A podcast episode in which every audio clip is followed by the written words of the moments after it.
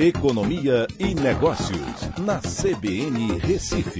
Oferecimento Cicred Recife e Seguros Unimed. Soluções em seguros e previdência complementar.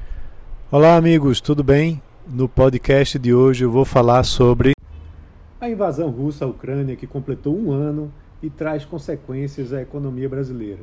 O mercado de commodities, né, principalmente combustíveis e grãos, foram os mais impactados fazendo com que a inflação mundial sofresse um aumento inesperado como um impacto imediato e também duradouro. Vale lembrar que o IPCA, por exemplo, chegou à casa dos 12% né, em meados de 2022.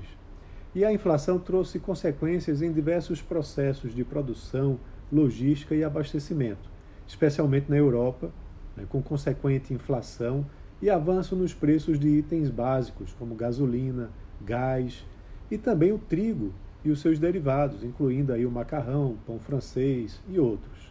É, vale lembrar que o preço da gasolina, por exemplo, aqui no Brasil chegou a passar dos R$ reais. Como remédio para essa problemática, o Banco Central brasileiro teve que intensificar o processo de elevação de juros, que já vinha em curso desde 2021, para chegar a um patamar de 13,75%, com o objetivo de conter a elevação constante de preços na economia e os demais países seguiram também nesse mesmo caminho, só que um pouco tardiamente.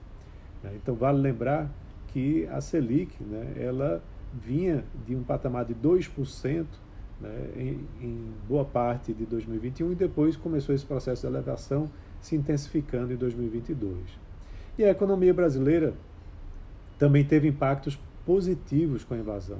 Apesar dos reflexos nos combustíveis, a balança comercial brasileira registrou um superávit recorde de 62,3 bilhões de dólares, 1,5% maior que o registrado em 2021, e foi efeito né, justamente das exportações mais caras de commodities. As barreiras impostas por sanções econômicas contra a Rússia fizeram os países rearranjar suas importações de commodities, beneficiando o país, né, o nosso país, em relação aos demais. O Brasil ampliou sua área produtiva também de trigo e viu a exportação de milho disparar, né, que são as principais commodities exportadas pela Ucrânia e que teve, né, boa parte do ano, dificuldades em escoar sua produção. Com previsões agora recordes de produção e exportação de commodities agrícolas para 2023, o Brasil pode continuar se beneficiando dos reflexos econômicos no mercado mundial por conta da invasão russa à Ucrânia.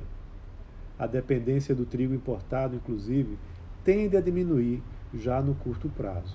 Então é isso. Um abraço a todos e até a próxima.